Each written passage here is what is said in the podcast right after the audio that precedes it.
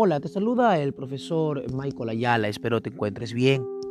Quiero compartirte ahora una, reseña breve, más que nada un comentario sobre la obra La gente del río, que pertenece a la sección Aventuras Internacionales. El amor y el poder transformador de Dios en el Amazonas, de Kent y Josephine Truel. Bueno, es una obra medianamente amplia pero muy ligera para leer es una obra que consta de seis partes y 43 capítulos y básicamente pues narra la historia de dos misioneros que se arriesgan a algo que muy pocos harían. Debo confesarte que ha generado mucha polémica en el salón donde enseño, porque bueno, Ken es de Estados Unidos, Josephine es de Australia y ambos deciden tomar el camino de, la misión, de la misión. Obviamente no voy a entrar en detalles porque me gustaría que leas el libro, pero te puedo dar algunas ideas, ¿no? El amor surge en ellos, entre idas y venidas, entre Los Ángeles, Hong Kong y Sydney, el amor pues florece y bueno, en medio del amor o al amor se suma pues un anhelo y un deseo de, de poder hacer misión. Pero en lugares insospechados, el lugar a donde deciden ir es a Brasil. Brasil va a ser el punto de misión se mencionan países como Guyana, Guyana Francesa y Surinam, pero básicamente el punto de acción de, la misión va a ser pues Brasil, eh, Jucum tiene una, una, base que es en Manaus y desde Manaus va a iniciar pues todo un proceso de exploración hacia el interior pues de la selva, básicamente para conocer a las tribus, a las tribus que no tenían mayor contacto pues con la civilización urbana.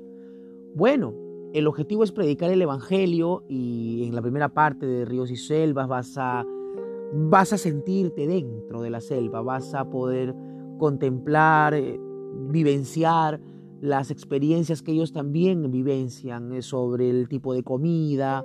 Hay un momento muy muy gracioso con el tema de la guaraná, el tema de la pizza también, ¿no? La percepción, bueno, que ellos tienen europea y norteamericana, en todo caso occidental, ¿no? Y se encuentran pues con, el, con, la perspectiva, la perspectiva de un en este caso aborigen. Bueno, los preparativos también. Puedes tú en este libro observar que un trabajo de emisión es un trabajo muy, muy, muy, muy cansado, muy esforzado, de, de mucho riesgo también, ¿no? Vas a, vas a poder observar en la primera parte cómo cómo tiene que planificarse un trabajo de emisión para que se haga lo mejor posible y que no, y que no implica que puedan generarse problemas después. La segunda parte se hace mención de las, de las tribus indígenas, ahí te vas a enterar que es la maloca, te vas a enterar pues que es un guerrero nativo, qué pasa con los guacamayos, qué hacían los nativos con los guacamayos y qué hacían los nativos con los grupos humanos masculinos grandes, ¿no? ¿Qué pasaba, por ejemplo, si iban cuatro o cinco hombres juntos? Eh, vas a enterarte pues que, eran capaces de hacer los, los, nativos si veían algo así.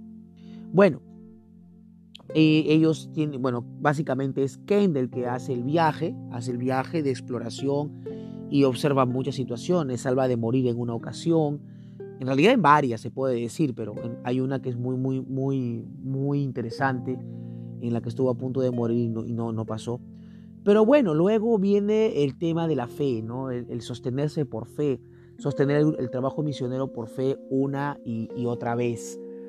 Hay noticias desalentadoras. Eh, Brasil es el contexto en el que se habla de Brasil es un contexto de corrupción, es un contexto de un abanico de expresiones religiosas que estaban muy ligadas a, a la superstición y la superstición pues estaba dañando a la población a esto se añade la deforestación, se añaden las minas de, las minas de oro, que estaban pues devastando las zonas y los aborígenes tenían que, tenían que adentrarse cada vez más a las, eh, a las partes más profundas de la selva.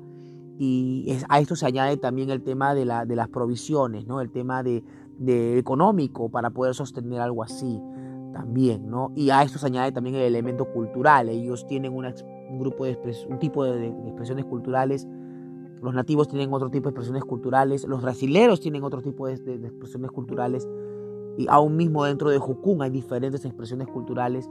y tienen que lidiar con, con todos esos elementos. Pero en medio de todo esto, ¿no? los uruguajá son bendecidos una y otra vez con, con, la presencia y el trabajo de, de la misión Jucum.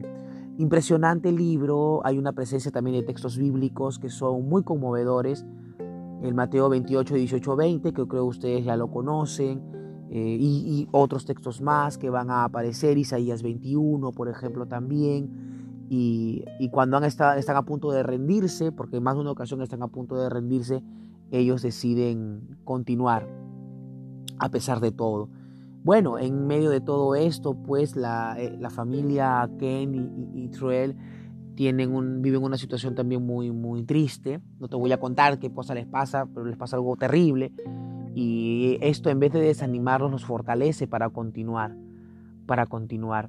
Y queda la pregunta, ¿no? Yo les preguntaba a mis estudiantes si eran capaces, eh, bueno, a las señoritas, ¿no? Si eran capaces de casarse con un hombre que fuera misionero y a los hombres si fueran capaces de, casarse con una misionera y, bueno, las respuestas fueron múltiples.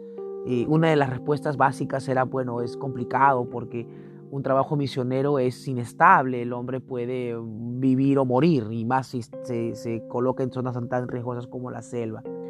Pero el libro nos desafía a, esta situación. ¿Qué haríamos nosotros no? si Dios nos llama a una misión tan arriesgada o una misión tan, tan, tan complicada como, como predicar a lugares donde ni siquiera está la civilización, a lugares donde no hay ni luz, ni agua, ni desagüe. Eh, ¿Cómo estaríamos listos para hacerlo? Hay un mandato de por medio, eh, en el Evangelio de Marcos, en el Evangelio de Lucas, en, los Evangelios en general, y el texto nos invita a pensar qué tan dispuestos estamos a extender la palabra de Dios a diferentes partes del, del mundo. Y ahí viene también la cuestión. El otro punto también importante sobre el tema de qué importante es, además de ser misionero, pues tener una profesión de respaldo. Es decir, eh, siendo enfermero, siendo médico, siendo abogado, sabiendo algún tipo de oficio, eh, resulta más accesible poder realizar la misión. Y ahí está el reto, y ahí está el esfuerzo, y ahí está el desafío para, para aquellos pues que profesan la fe cristiana y la incomodidad también, porque hay muchos cristianos que, que piensan mucho, ¿no? Es decir, viven una comodidad cristiana donde no se evangeliza, no se disipula, donde solamente van pues a la iglesia y el texto de verdad es un desafío total, un desafío total. Ha habido más de un debate también en, en, la clase interesante sobre el, qué tipo de cristianos somos. Algunos eh, consideran que a veces fue muy interesante escuchar, ¿no? Que que el testimonio es suficiente, pero bueno, nos enfrentamos con el tema del discipulado. El testimonio es una parte de. Tenemos el deber también de anunciar con nuestras palabras, no solamente con nuestras acciones, el mensaje del Señor. Bueno, esta es, este es un pequeño podcast para explicarte un poquito de la obra, espectacular, de verdad, muy bonita. Yo creo que para un público de, de todo tipo, creo yo, te va a ayudar mucho también a meditar porque frente a la adversidad también qué decisión tomas. Puedes tomar la decisión de despreciar lo que has aprendido de Dios o aceptarlo. Bueno, eso ya, ya dependerá enteramente de ti. Y bueno, después de este podcast, ¿cómo estás tú? Frente a la situación de la pandemia, ¿qué has decidido respecto a lo que crees? ¿Tu fe está más fuerte? ¿Tu fe está más débil? Voy a dejarlo ahí y me voy lentamente.